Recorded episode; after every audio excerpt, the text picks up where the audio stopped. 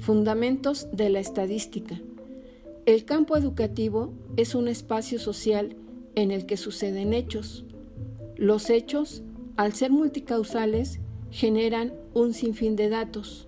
Por ello, en educación, la estadística es vista como una operación que está dirigida a ver el modo en que los factores generales afectan lo que se observa más allá de los casos particulares, porque conocer las regularidades grupales no implica dejar de lado al individuo, antes al contrario, implica situarlo en relación a un grupo y conocer los factores de orden general que puedan estar afectándolo individualmente.